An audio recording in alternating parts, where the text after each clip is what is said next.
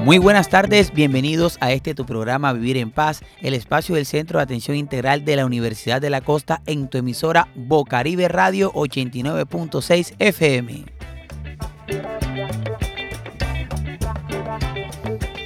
Como siempre, con el objetivo de generar espacios de interés y sobre todo generar conocimiento y transmitirlo a todas las personas eh, que escuchan Bocaribe Radio y que nos sintonizan en el área metropolitana y el suroccidente de la ciudad de Barranquilla. Como siempre, estamos aquí este, con toda una mesa de trabajo para presentar un tema de mucho interés para toda la comunidad. Bueno, y saludamos a la mesa de trabajo eh, a nuestra querida Ana Bella, que vamos a, darle a Ana Bella. Eh, está esperando un bebé. Está, le damos una, la más sincera felicitaciones a Ana Bella. Ya, ya está lista para la foto, como dicen por ahí, como diría Diomedes Díaz.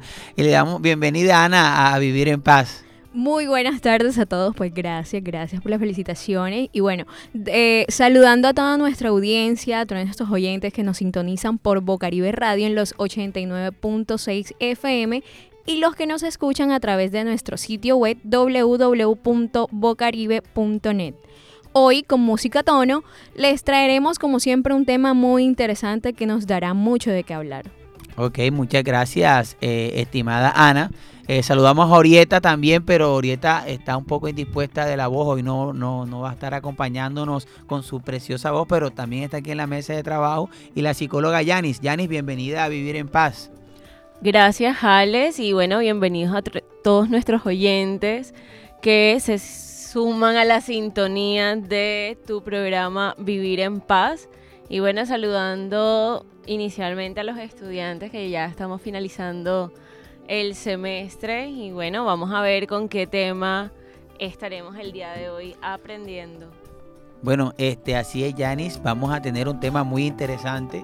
Eh, este tema eh, está muy asociado porque, por ejemplo, tú sabes que en la casa que se respete, familia que se respete, está el abuelo. Están los abuelos, está la abuela, y digamos que los abuelos y las abuelas requieren ya después de un tiempo un cuidado especial, hay que estar muy pendiente de ellos, se ponen un poco tercos a veces, se van para la calle. Y más cuando de pronto sabemos que a medida que van aumentando los años, eh, no solo aumenta la experiencia, sino también hay posibilidades de, de tener enfermedades degenerativas que hacen parte del mismo proceso del desarrollo, como el Alzheimer, como la demencia, como el Parkinson, que no permiten que esas personas eh, que, amamos tanto, que queremos tanto, estos adultos mayores, eh, se puedan desempeñar de manera autónoma en muchas ocasiones. Entonces, siempre está el que lo cuida. Por lo general, nunca hay plata para contratar una enfermera especializada, entonces lo cuida la tía, eh, la tía esa que, nunca tuvo nada, ni esposo ni nadie, es la que lo cuida.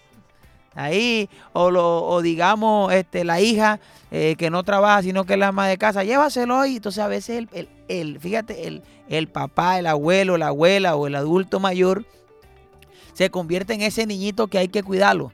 Hoy te toca a ti, mañana le toca al otro hermano, mañana le toca al tío. Entonces, eh, hoy hablaremos de eso, de eh, personas que cuidan a adultos mayores. O sea, un, cómo tener estrategias, herramientas de autocuidado emocional y todo para las personas que cuidan a los que cuidan. A ver, ¿qué te parece, Ana Bella? Claro que sí, esto es un tema súper importante e interesante, como todos los que tratamos en Vivir en Paz. Y claro, eh, el cuidar a un adulto mayor se vuelve hasta un desafío, pero es una experiencia eh, muy, muy linda. Muy ¿Tienes un, algún adulto mayor en tu casa? Yo sé que tu casa es de Malambo y las casas de Malambo son grandes.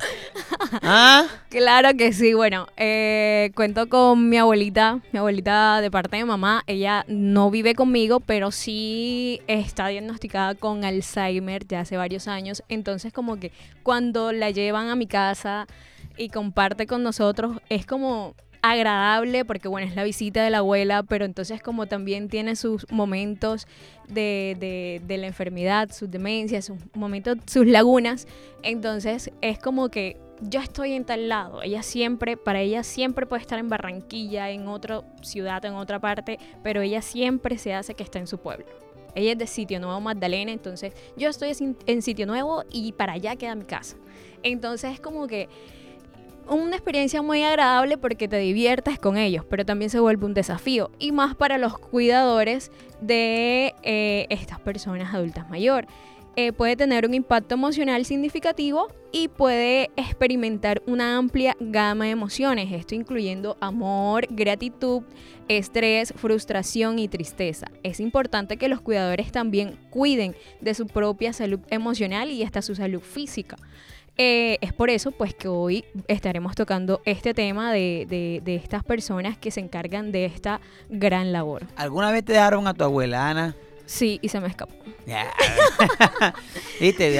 ¿Y cómo te sentías? Eso hace también eh, que pronto una culpa, que menos mal que no le pasó nada, ¿verdad? Sí, sí, bueno, eh, en ese entonces mi abuela sí estaba con la idea de que su casa quedaba para allá derecho, entonces bueno, por ahí los vecinos ya conocían y sabían pues que mi abuela está diagnosticada con Alzheimer, entonces como que fue que nos dimos cuenta y corre enseguida detrás de ella y sí, siempre es bueno como que bueno, sí, tu casa está para allá, vamos a darle una vuelta para que se le pase la, la idea.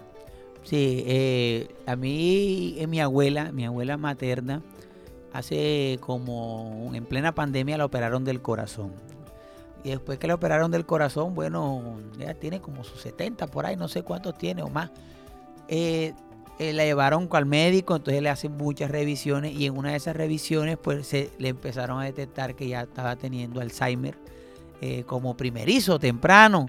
Entonces imagínate que ella escondía la plata que le pagaban y no se acordaba dónde la dejaba y eso era algo porque la plata, usted sabe que plata es plata. O también le sucedía en el caso, o le sucede en el caso de eh, que escondía las verduras, las verduras, los alimentos, porque ella como que cuando estaba muy joven, en su casa vivía mucha gente y entonces había que asegurar la, comida porque los otros se la comían. Los otros, cuando vives en una familia extensa, que viven tíos, tías, primos y hay un pocotón de gente, entonces ella asegura la comida y después llega, pero mamá, este cuarto huele feo. las frutas podridas que ella esconde. Entonces, pero digamos que es muy funcional, recuerda a todo el mundo, todavía está. Eh, una estrategia eh, que hemos utilizado la familia siempre jugaba lotería en Semana Santa. Ahora se juega lotería todos los días. Entonces todo el mundo vaya a compartir. La lotería es un juego de memoria, de que hay que este pila que no se te pase. Ella también la canta. O sea, y, eso ayuda. Yo le llevé aquí en Barranquilla que venden uno, ella está en Santa Marta, pero aquí en Barranquilla no venden las cartillitas de sopa de letras, sino yo le digo las enciclopedias porque son grandes para que ella llene ahí porque sabemos que todo eso ejercicio la ayuda. Pero ha sido un desafío para las hijas. Ella tiene una ventaja que tiene cuatro hijas, que una vive al frente, la otra diagonal, la otra por el patio, pero los conflictos que se generan entre las hijas para ver quién la cuida, para ver quién está pendiente, porque hay otros problemas que también trae la edad como la presión. Entonces ella sufre de la presión y que la presión silenciosa, no sé cuál es esa, pero... Entonces, ay, que quién cuida a mi mamá, que no sé qué, que no sé cuándo, pero bueno, es un programa para, para esas mamás que cuidan a sus mamás, y para todos esos cuidadores que, lo tienen. ¿Qué frase tenemos para hoy? Claro que sí. Una de las frases es, el cuidado es el lenguaje universal del amor, comprensión y respeto hacia nuestros mayores. ¿Qué opina usted de eso, señorita Yani? El lenguaje, repítela ahí, repítela ahí otra vez. El cuidado es el lenguaje universal del amor, comprensión y respeto hacia nuestros mayores. ¿Qué opinas de eso, Yanis?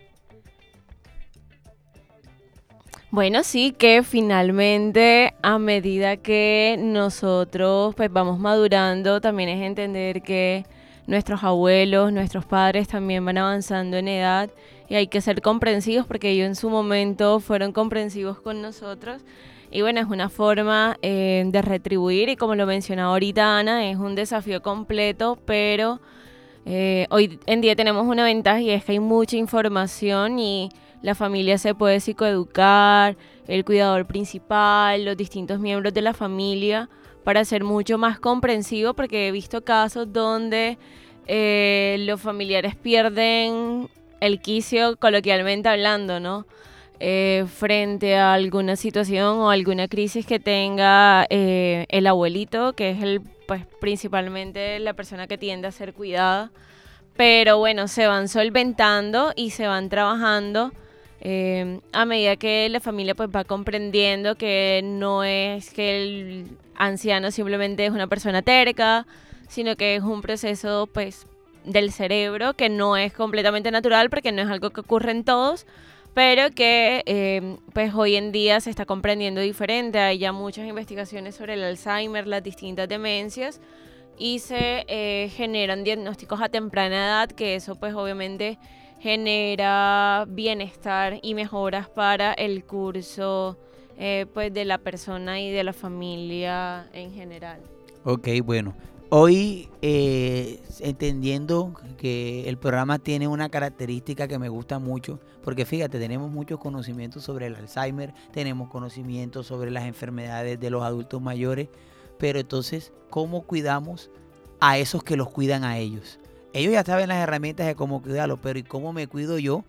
Me hace acordar mucho el tema, por ejemplo, de las adicciones. Todo el mundo sabe que el adicto está enfermo, pero los coadictos, los familiares, entonces fíjate acá, estas personas que cuidan también terminan siendo como coenfermos de Alzheimer, coenfermos de, del Parkinson, eh, de todas estas enfermedades degenerativas que trae la adultez mayor. ¿Qué datos curiosos tenemos sobre esto, estimada Anabela? Claro que sí. Bueno, mira, según estudios, la edad promedio de los cuidadores de adultos mayores suele ser de 46 años. Sin embargo, también hay un número significativo de cuidadores jóvenes, incluyendo adolescentes y adultos jóvenes. Por otro lado, también tenemos que la mayoría de los cuidadores de adultos mayores son mujeres. Aproximadamente el 70 y 80% de los cuidadores son mujeres, aunque la participación de hombres en este rol está aumentando gradualmente. Claro, es que lidiar con, una persona mayor no estará fácil. Y también tenemos que los cuidadores de adultos mayores suelen dedicar una cantidad considerable de tiempo en esta labor. En promedio los cuidadores pasan alrededor de 24 horas a la semana brindando atención y apoyo a los adultos mayores que cuidan. Ok, bueno, fíjate, datos curiosos. ¿eh? Yo, yo todavía no estoy para cuidar adulto mayor y yo tengo 36, me faltan 10 años para empezar a cuidar. Pero bueno, vamos a la tanda musical, a nuestra primera tanda musical, mandándole un cordial saludo a toda la Universidad de la Costa, especial a la Vicerrectoría de Extensión que nos está escuchando ahora. Y hoy le mandamos también un saludo a todos eh, los estudiantes del semillero de proyección social que también están ahí pegaditos. Estás pensando en discotecas, carros y diamantes. Entonces puede que para ti sea insignificante. No es vida de rico, pero se pasa bien rico. Y si en la casa no alcanza para el aire, te pongo abanico. Yo no tengo para darte ni un peso, pero sí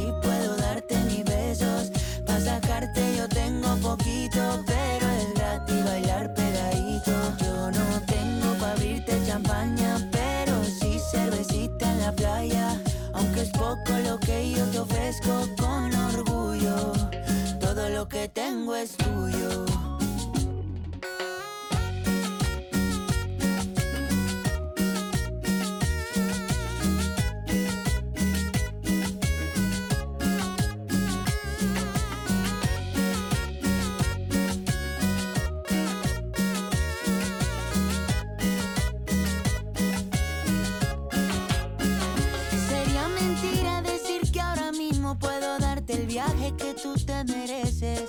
No será Europa, pero el sol cayendo desde mi balcón medio se le parece. Y yo que tú no me acostumbraría a estar aquí en estas cuatro paredes. Haría todo por comprarte un día casa con piscina si Diosito quiere. Yo no tengo para darte ni un peso, pero sí puedo darte mis besos. Para sacarte yo tengo poquito, pero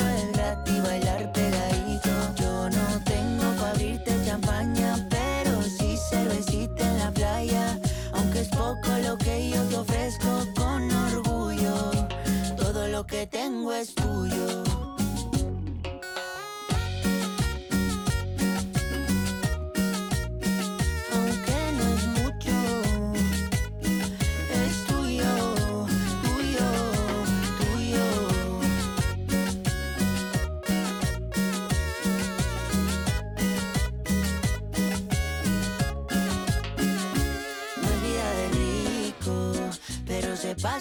Bien.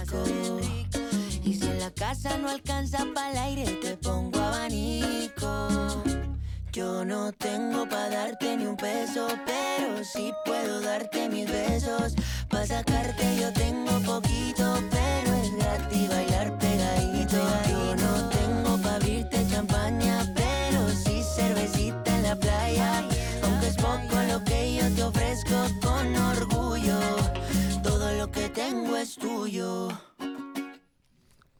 Ok, continuamos acá en tu programa Vivir en Paz, el espacio del Centro de Atención Integral de la Universidad de la Costa, en tu emisora Bocaribe Radio, a través de los 89.6 FM.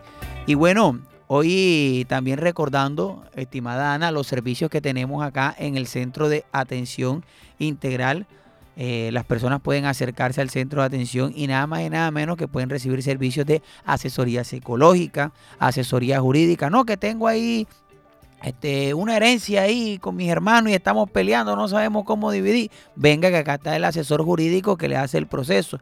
Ah, que mi, mi marido no me quiere dar la plata para el niño, no sé qué. Venga, que acá le hacemos el derecho de petición para la inasistencia alimentaria. O sea, ayudamos en todos esos procesos. Ah, que el pelado no sé qué tiene, está rebelde. Venga, aquí está la asesoría psicológica. Mi novia me dejó, mi novio me dejó y no puedo dormir. Venga, y aquí le calmamos esa ansiedad. Tenemos estos servicios. ¿Cuánto cuestan estos servicios?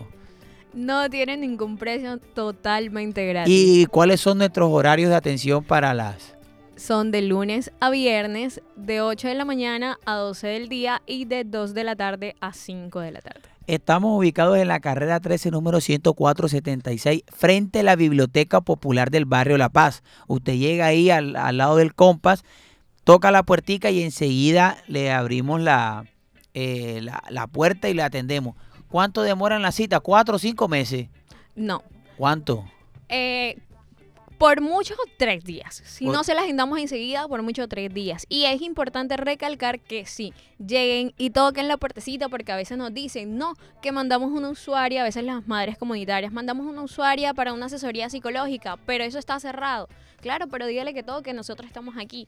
Entonces lleguen y toquen la puerta que nosotros con mucho gusto vamos a estar atendiendo. Sí, hay un letrerito que dice abierto y todo y que tenemos el horario. Le repito, carrera 13, número 10476, en todo el corazón del barrio La Paz, frente a la Biblioteca Popular del barrio La Paz, estamos para atenderlo.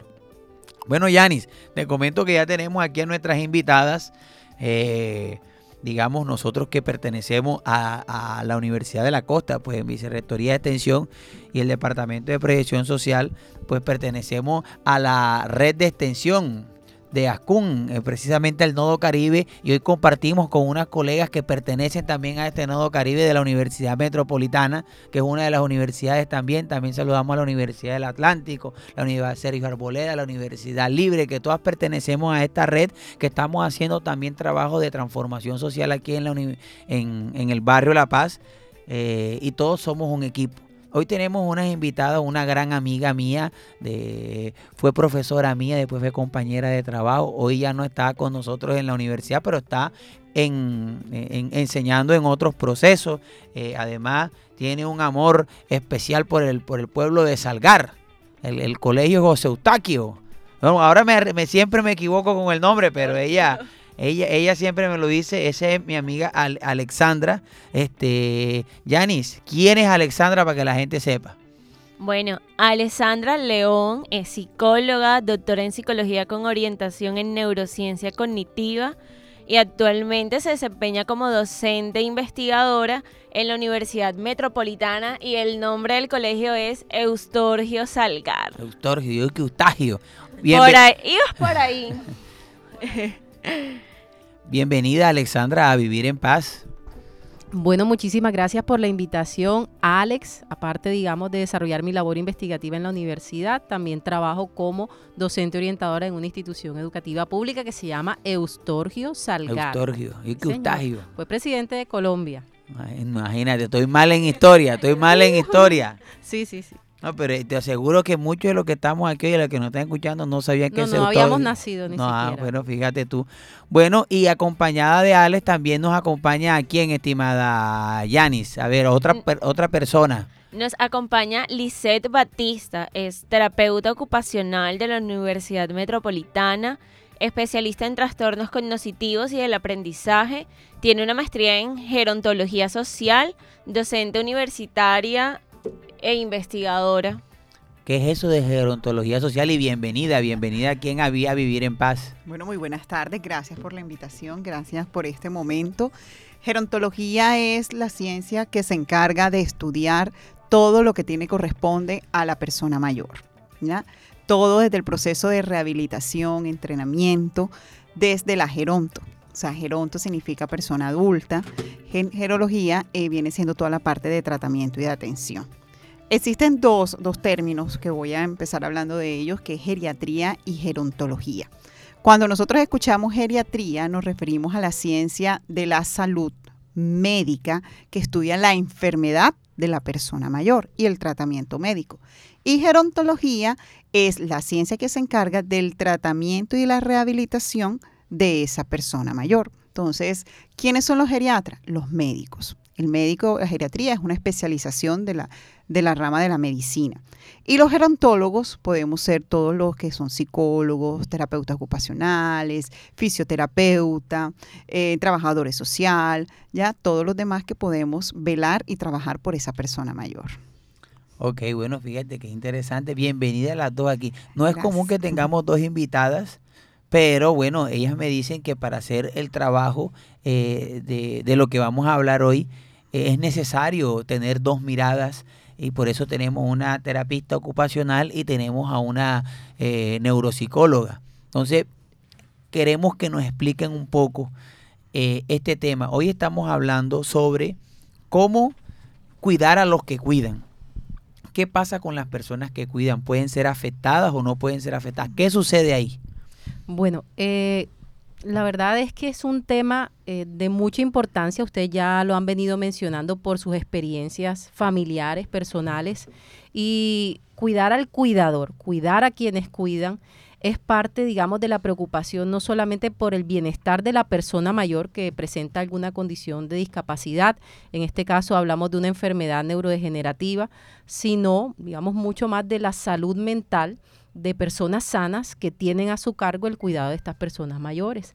Entonces, eh, una realidad es que se presentan, digamos, eh, factores obviamente que, van a, a, deteriorar esa calidad en el cuidado y que están asociados a un estrés, digamos, que va mucho más allá de lo que se puede manejar simplemente con reposo, con descanso. No es un estrés que se convierte en un estrés crónico en el cuidador, en la persona que cuida, y eh, que puede llevar incluso a síntomas afectivos, a una depresión, a cuadros de ansiedad, a síntomas físicos, de agotamiento, incluso enfermedad. Entonces, por eso es un tema que, resulta relevante tratar y, y, detectar a tiempo. Si hay alguna persona que nos esté escuchando en este momento y tenga a su cargo el cuidado de una persona pues mayor o no solamente eso, también puede ser una persona que tenga a su cargo el cuidado eh, de cualquier persona, de pronto en el ciclo vital. Eh, y pueda estar presentando algún síntoma físico, eh, fisiológico, que está perdiendo el sueño, está irritable, se está tornando, también está presentando síntomas que se le olvidan las cosas, se distrae fácilmente, porque a veces también puede venir acompañado de síntomas cognitivos, tiene que buscar ayuda. Eh, más allá, digamos, de, bueno, necesita un acompañamiento especializado por un médico o por un equipo de profesionales dentro del área de la salud, como ustedes de pronto, eh, y resaltando esa labor que realiza este programa de llegar a la comunidad y ofertar servicios a la comunidad desde el área de psicología y asesoría jurídica, buscar esa ayuda que lo pueda encaminar a aquellas voces expertas eh, que lo orienten y que le digan qué puede hacer frente a esos síntomas que esté presentando. Entonces, es generar conciencia frente a eso. Pues, este, profesor Alex, yo le quiero preguntar, porque usted nos ha dicho muchas cosas, pero para aterrizarlo un poquitico más a este, eh, digamos, a, lo que comúnmente nosotros, o sea, ¿cómo yo puedo saber si estoy cuidando a alguien que me está afectando? Porque de pronto te digo síntomas cognitivos, o sea, dígame qué es lo que le pasa a la persona con ejemplo para nosotros poder entender porque estamos un poquitico azul. Agotamiento, por ejemplo, que en el día a día está sintiendo el cansancio respecto al cuidado, que se está, digamos, enojando frente a cosas que aparentemente de pronto no le molestaban. Ya no eh, disfruta de las actividades que solía disfrutar de pronto en ese trabajo de acompañamiento con el adulto mayor. Eh, que no tiene, digamos, la misma iniciativa para poder, digamos, atender cosas eh, tan simples como puede ser y que son importantes, por ejemplo, del aseo eh, diario de la persona adulta y que de pronto en ese, eh, digamos, trabajar con la persona o cuidar de la persona, lo estoy llegando de pronto a agredir física o verbalmente, puede resultar que uno diga eso, o sea, ¿será que una persona que ama tanto a otra y que cuida de otra puede llegar agredirlo, de pronto a maltratarlo, si está bajo los efectos de este estrés crónico del que estamos hablando, que, que puede presentar los cuidadores, puede darse. Esperemos que, digamos, no se llegue a ese punto pero sí, o sea, se pueden presentar de pronto para aquella persona que, que quiera saber, ¿será que yo le estoy presentando?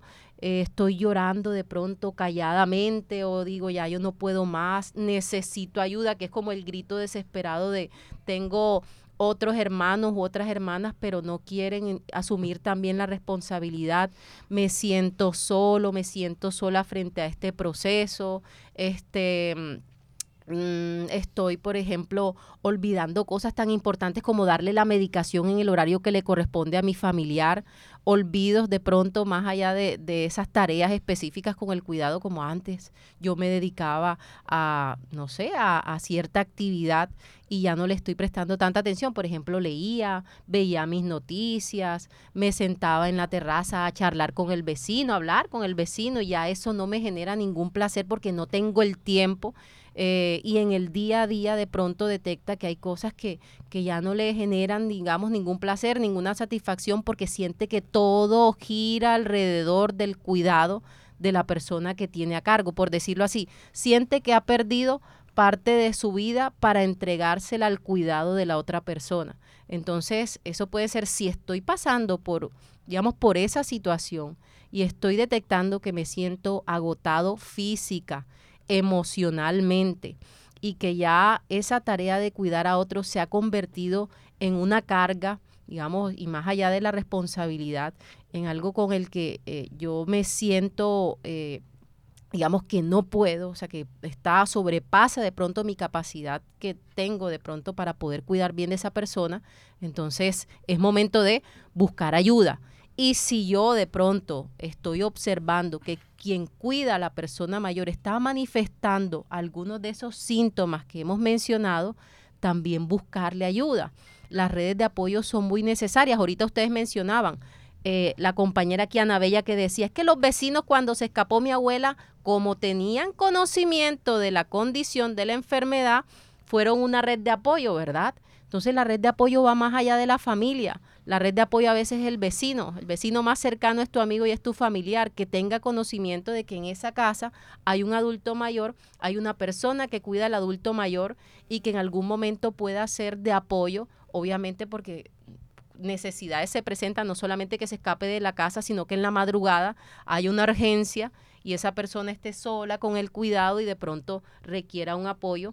Entonces, eh, es necesario, sí es necesario que nosotros también, si el cuidador no toma conciencia de que está presentando todos esos síntomas asociados a un estrés crónico, algo que le afecta emocional, físicamente y le afecta su salud y su bienestar, quien rodea a ese cuidador o a esa cuidadora, si lo nota, enseguida buscarle ayuda, buscarle todo el apoyo y la orientación, no solamente para que pueda ir a un experto, a un profesional de la salud, sino también para que esa persona mayor no se deteriore a partir de, obviamente, esos cuidados que no van a estar siendo los mismos si eh, está presentando de pronto algún malestar frente a esa carga.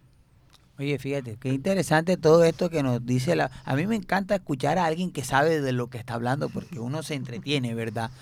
Y, y me parece muy interesante esto que ustedes manifiestan eh, estrés crónico es el nombre que, se le, que se le ha denominado a lo que sufren estas personas o hay algunas investigaciones. Síndrome del cuidador. Hay, digamos, un término burno, o sea, como, bueno, y el síndrome del cuidador, también se le denomina síndrome del cuidador. Y eh, es un tema, sí, o sea, está muy investigado. Precisamente parte de el nosotros estar aquí compartiendo un poco, digamos, del conocimiento en este tema, es que eh, nosotros tomando conciencia de la necesidad de, de, digamos, dar a conocer de pronto diferentes estrategias, sobre todo a cuidadores eh, no eh, preparados como pueden ser un auxiliar en enfermería, un enfermero, enfermero, enfermera, sino personas que asumieron el cuidado, como tú lo decías, la hermana, la tía, la prima que ya tiene cierta edad y de pronto no tiene hijos y es la que puede asumir esa ocupación, pero o sea, puede tener todo el amor, pero no tiene los conocimientos específicos. Nosotros dentro del área de, de, la salud, que trabajamos un equipo interdisciplinario, en el caso de mi compañera que hoy me acompaña, ella es terapeuta ocupacional, hay un equipo, en el equipo también está una fonoaudióloga, hay una fisioterapeuta, está mi persona también. Eh, se necesita también información eh, del campo. Por ejemplo, eh, uno puede decir, bueno, pero ¿y una fonoaudióloga qué orientaciones puede brindar a un cuidador o una cuidadora? Ah, es que el manejo del tono de voz, las palabras o como estoy diciendo y expresando las cosas, si van realmente a permitirme eh, que una persona mayor acceda de pronto a, a, ciertas peticiones como para que se cambie o se vaya, eh, se hace o pueda eh, tomar sus alimentos, tomar la medicación.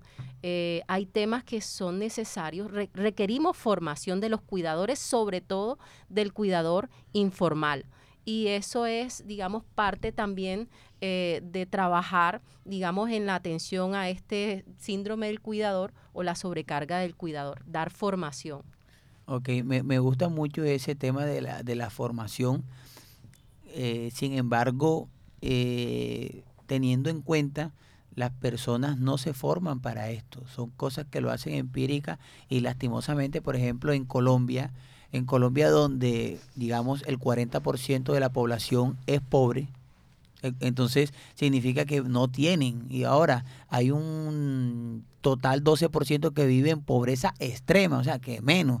No solamente no tienen las condiciones de conocimiento para cuidar a esas personas, sino que no tienen ni las condiciones físicas, ni, ni las condiciones socioambientales o sociosanitarias para poder dar a, conocer esto. No sé si ustedes en, en, su, en su investigación, en trabajo que realizan, conocen algo de pronto sobre qué, qué dice la ley referente a esto, porque me preocupa en el sentido de que hay una persona, así como por ejemplo se le dan los medicamentos a las personas que sufren cualquier tipo de enfermedad, eh, ya sea diabetes, hipertensión, eh, y se le da a una persona de pronto los medicamentos para el Parkinson, para el Alzheimer, pero estas personas, aparte de esos medicamentos, necesitan un cuidado especial diferente, que no sé si eh, eso está que puede, puede ir incluido dentro del plan obligatorio de salud que le den una enfermera, unas terapias. Sé que algunas personas sí se dan esas terapias, pero, pero no sé si de pronto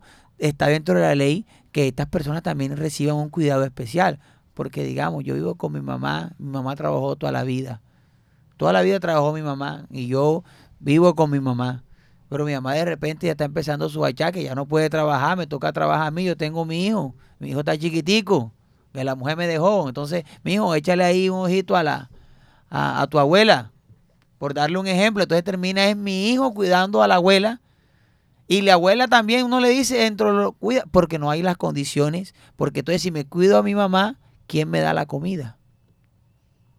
¿Cómo pagamos el arriendo? ¿Cómo pagamos la luz? ¿Cómo pagamos el agua? Entonces no sé si de pronto hayan unas leyes y que conseguir, voy a decir esto, pero a veces la solución que puede brindar es eh, de pronto un asilo. Pero entrar a un asilo es complejo. O sea, primero porque hay unos que cobran y segundo los que no cobran, los cupos son difíciles de entrar. La única forma para entrar a un asilo, lastimosamente, es que muera un abuelito y que quede ese cupo ahí. Sí. Entonces no sé si hay una ley o algo asociado a eso. No sé si no, me estoy desviando o cómo bueno, es. Yo creo que ahí entraríamos en otros temas relacionados con, pero mira que es un debate y es un punto interesante porque yo pienso que profesionales como nosotros que estamos en el campo de la salud tenemos que entrar a temas que tienen que ver con política pública y a todos los debates que se pueden generar, no solamente a nivel nacional, porque nos queda realmente muy difícil, pero sí eh, como a, a llevar, digamos, estos espacios de reflexión en las asambleas o juntas locales. Eh, la ley está y lo sabemos para salud, para educación, eh, para un mundo, y perdón, eh, utópico, ideal de lo que debería ser la atención a la persona mayor, sobre todo si tiene una condición de discapacidad, y para su familia, pero sabemos que las realidades son otras. Y entonces es ahí donde tenemos que generar espacios de, de, discusión y de debate y llevarlos a los puntos donde, donde corresponde.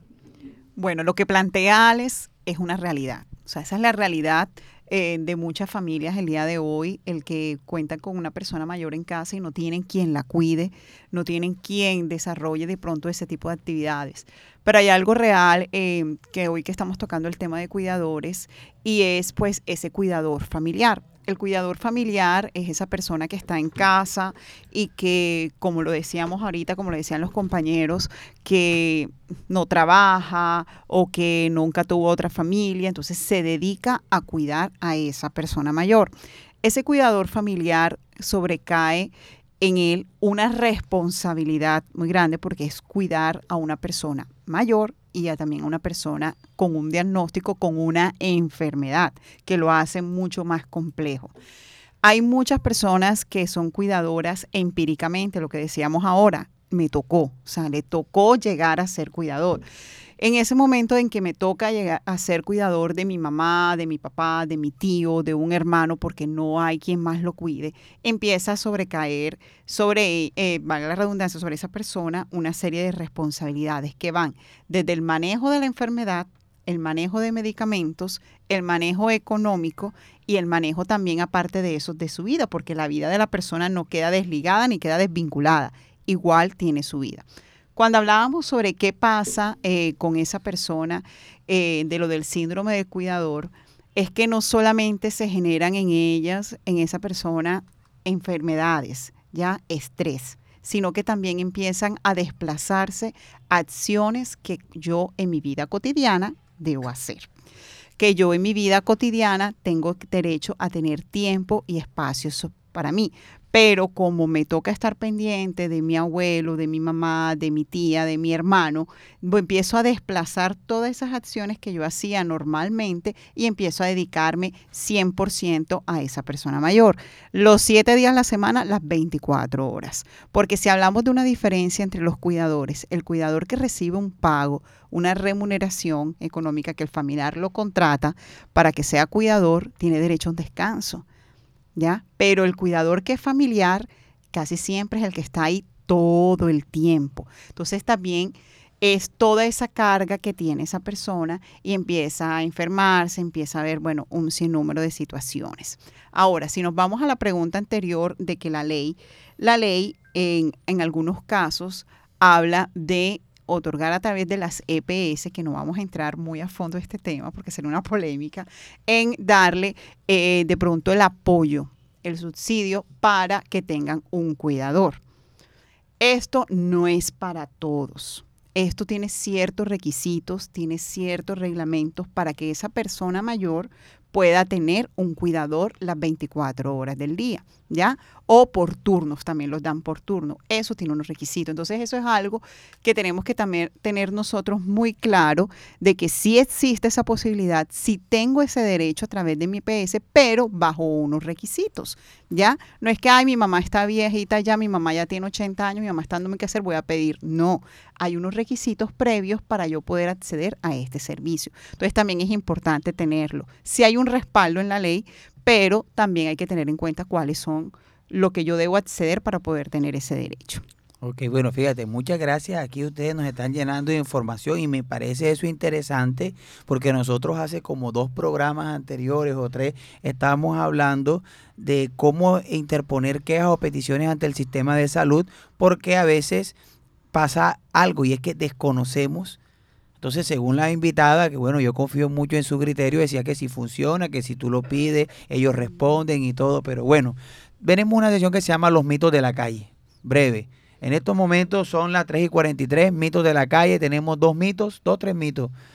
Se los decimos, ustedes nos dicen si son mitos o no, ¿por qué? Breve, eso es así. Entonces vamos con los mitos de la calle.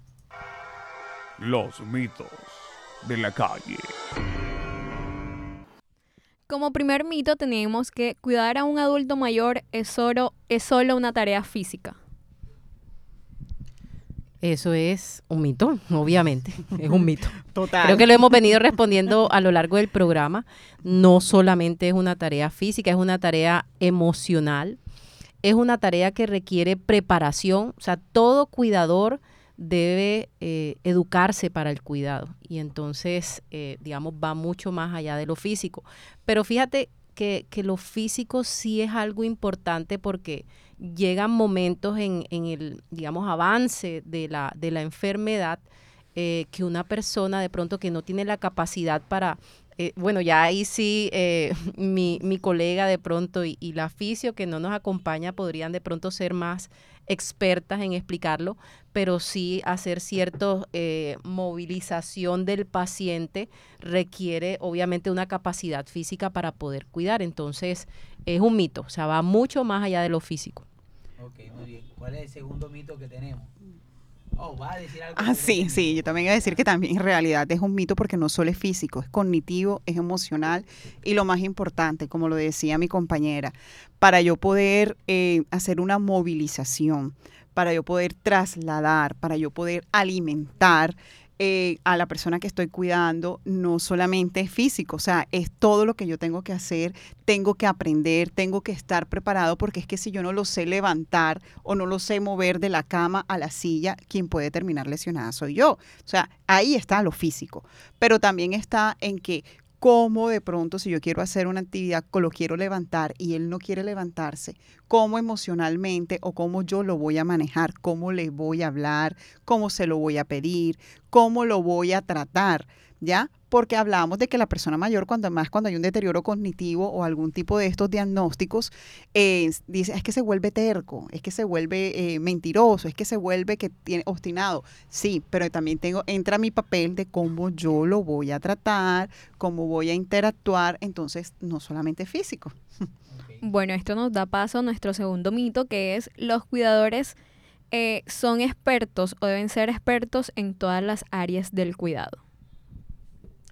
Bueno, eso me trae a la memoria una cuidadora muy cercana a, mi familia y ella es una excelente cuidadora, no tiene formación, ha venido, digamos, participando de procesos y, quiero resaltar que aquí eh, en, pues en la costa, en Barranquilla específicamente, hay una asociación de familiares de personas con Alzheimer y ellos han venido creando conciencia eh, sobre la enfermedad, sobre la importancia del cuidador y abriendo espacios también para la formación de los cuidadores.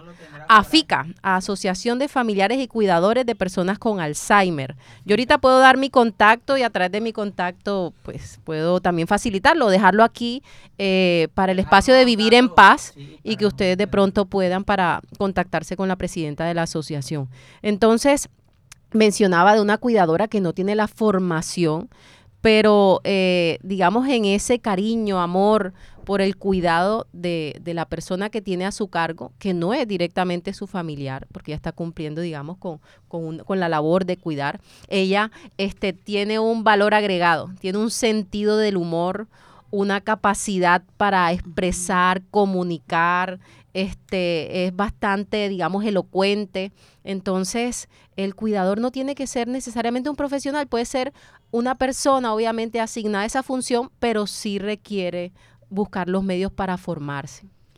Más que, disculpa, más que de pronto una preparación de que tengo que estudiar para ser cuidador, tengo que tener un certificado, es esa vocación, el don de servicio.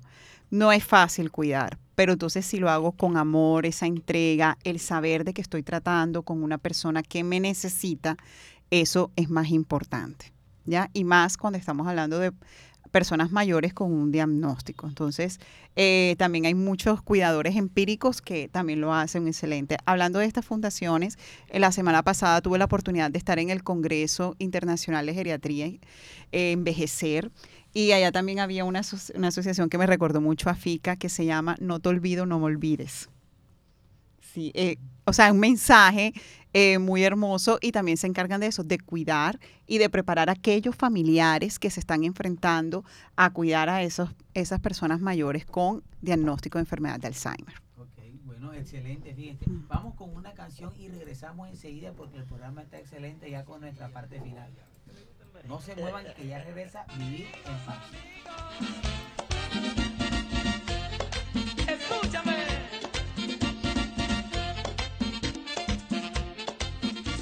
Nadie quiere mirarse viejo, nadie quiere mirarse viejo. Que están evitando, señores, están evitando, señores, las arrugas de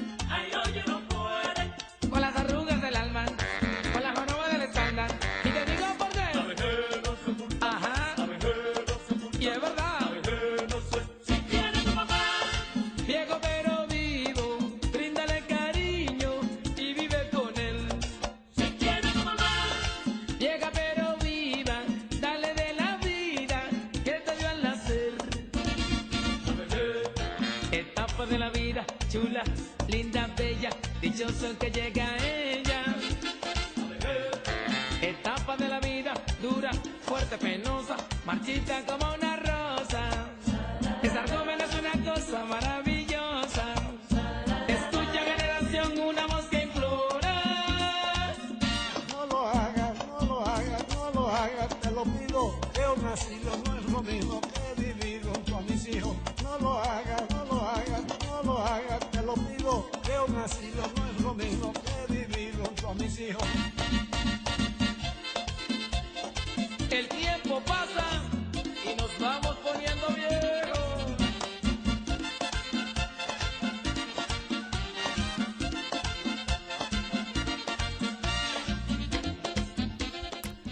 Bueno, y continuamos aquí con el programa Vivir en Paz, el espacio del Centro de Atención Integral de la Universidad de la Costa en tu emisora Bocaribe Radio.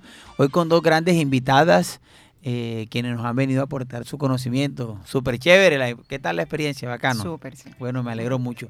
Vamos ahora a escuchar una sesión que se llama Lo que dice la gente. La gente también tiene sus opiniones, son totalmente válidas y aquí en Vivir en Paz escuchamos la opinión de la gente.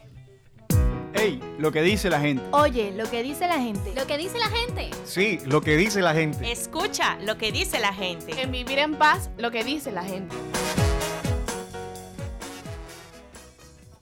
Hola, mi nombre es Yolaine Arias, eh, tengo 28, 28 años, vivo en el barrio Ciudad Modesto y pues yo pienso que las personas que cuidan a los adultos mayores son muy importantes ya que gracias a ellos nuestros abuelitos están muy protegidos. Hola, mucho gusto. Mi nombre es Guillermo Díaz, vivo en La Paz, tengo 26 años. Y lo que pienso de aquellas personas que cuidan a los viejitos es que es una labor agradable porque esos señores, digamos, ya están a lo último, muchos son abandonados y ese apoyo económico y moral que se les da pues, es bueno para ellos. Bueno, fíjate, la gente dice, a mí me gusta cuando la gente se expresa y ¡joa! Porque se siente que en realidad es, es que eso es lo que buscamos, que la gente Está se escuche bien lo que dice la gente de la calle, porque en la calle se piensa así, ya muchos se van a morir. Hay algo que yo no he dicho, nosotros ya tenemos una profesora en la universidad que es trabajadora social, experta, hizo su doctorado en este tema eh, de, de cuidado al adulto mayor, ella es la que me regaña que no le diga abuelito, porque pueden ser adultos mayores Claro, y no y, y no y no ser y no necesariamente son abuelos. Persona son personas mayores. Y hay algo que, que ocurre mucho que a veces es la, lo que es la, la ley de la vida. Hay leyes que te dicen a los hijos que tienen que cuidar pero a veces te toca cuidar hijos y lo asociaba mucho con lo que tú decías Ale sobre eso es que el cuidador a veces, y esto ya es muy psicológico y muy psicológico dinámico, muy clínico, que el, el cuidador está cuidando y lo cuida mal. de pronto lo, lo, lo, lo, está lavando y no lo lava bien, lo puede pellizcar, lo deja caer, alguna cosa. Y a veces inconscientemente hacemos daño, pero sin querer, porque conscientemente no lo podemos hacer. Pero nos toca cuidar a padres que fueron malos padres. Porque no porque sean abuelos son buenos, eso hay que también tenerlo claro. Son cosas que yo las digo porque son realidades sociales. Y muchas personas eh, dicen, no, tan mal padre que fue, mira cómo lo, lo han cuidado, los hijos le salieron buenos. Pero bueno, para esos hijos que salieron buenos ante de pronto abuelos malos o hijos que son buenos con abuelos buenos o adultos mayores, personas mayores, ¿qué recomendaciones le- nosotros le podemos dar a esas personas que cuidan para que ellos se cuiden? Bueno, yo pienso que la principal recomendación es buscar redes de apoyo. Ahorita hablaba, por ejemplo, de la Asociación de Familiares y Cuidadores de Personas con Alzheimer y pienso que ese es un espacio valioso. Estar atento a toda oportunidad, porque no solamente hablamos de, de, digamos, de esta asociación, sino eh, en las localidades, eh, de pronto si hay la oportunidad, por ejemplo, de participar de estos eventos, actividades para adultos, personas mayores, eh, adultas, activas, también buscar estos espacios para tener la posibilidad de conocer un poco más, no solamente de cómo hacer bien esos cuidados, sino también de buscar ocupar ese tiempo y- y tomar, digamos, aprovechar para, para recrearme yo. Y lo digo porque afortunadamente en Barranquilla hay espacios para que todas las personas tengamos oportunidad de compartir en cultura, deporte. Entonces necesitamos abrirnos, digamos, a esos a esas oportunidades. Entonces, yo pienso que las redes de apoyo son necesarias, que pueden venir de la familia, de la comunidad e incluso eh, comunidades religiosas también apoyan a los cuidadores. Entonces, no cerrarnos a esas posibilidades. Bueno, otra estra- estrategia es el manejo del tiempo. El manejo del tiempo eh, abarca todo. Abarca desde cómo voy a alimentar, cómo lo voy a bañar, cómo voy a hacer el desarrollo de las actividades de la vida diaria, cómo voy a manejar los medicamentos y que ese manejo del tiempo esté también estructurado, esté también que también tenga tiempo esa persona cuidador. Porque es que a veces nos olvidamos de nosotros y es ahí donde viene el daño, es ahí donde viene la sobrecarga del cuidador. Porque me dedico 100% a cuidar a esa persona mayor, pero ¿dónde estoy yo? Entonces es importante el establecer horarios, establecer rutinas para poder saber qué tiempo es el que voy a mantener bien a mi persona mayor, pero que también tengo un espacio para mí. Alex, ¿quieres decir algo? Sí, la, la importancia de la gestión de las emociones. Eh, yo pienso que es necesario reconocer eh, cuáles son esos, digamos, esos estados de pronto en los cuales yo estoy presentando tristeza, rabia, o sea, en qué momentos específicos durante el cuidado para ya determinar si eh, esto no solamente me está afectando a mí, sino que está afectando a la persona que yo tengo a cargo y eh, pues obviamente a partir de ahí implementar estrategias. De pronto si le pido a una persona que me releve por un momento para yo tomar una pausa, eh, si busco también eh, alguna actividad donde la persona mayor pueda estar ocupada por un momento sin que yo esté ahí, por ejemplo, de pronto escuchar música, ver un programa de televisión, de estas películas de pronto que le gustaban a esa persona. Y A lo de Antonio mantener- Aguilar, a de Antonio Aguilar y Pedro Infante. también todo eso de cantinflas. Eh. Disfrutar de pronto en ese pequeño espacio donde la persona no requiere directamente de mí para yo tomar una pausa y mirar de pronto si yo me estoy sintiendo eh, irritable, eh, triste, ansioso, entonces eh, para poder de pronto buscar el ayuda. Alex, eh, dijiste que tenías un evento, promocionalo breve que ya nos vamos. Sí, para el 9 de junio, viernes 9 de junio, de 8 a 12, totalmente gratuito. Tenemos un evento, se llama Cuidando a los Cuidadores, y va a haber un equipo de profesionales de diferentes campos, neuropsicóloga, neuróloga, gerontólogo.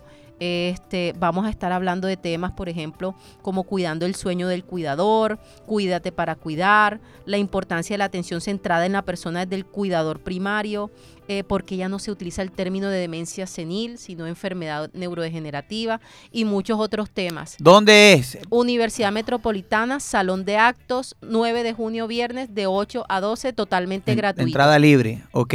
Bueno, vamos a terminar el programa del día de hoy, primero agradeciéndole a nuestras invitadas por haber eh, llegado aquí hasta Vivir en Paz y, y aportar todos sus conocimientos con un mensaje de una eh, persona, que es un, un oyente, se le mandamos saludo a Zenira, que ella fue una persona que cuidó por mucho tiempo también a su familiar y dice, eh, la enfermedad que tenga el adulto mayor, así va a ser el cuidado. La necesidad que uno se presente, uno va aprendiendo. Y el amor a la persona hace que uno mejore en su cuidado, pero se olvide de uno mismo por estar cuidando al otro. Entonces, eh, con eso terminamos el programa del día de hoy. Fue un placer haber compartido con ustedes. Nos, este, el próximo jueves estaremos aquí de 3 a 4 con otro tema y en otra emisión más de este tu programa Vivir en Paz. No se les olvide, chao, chao, sayonara, hasta la vista.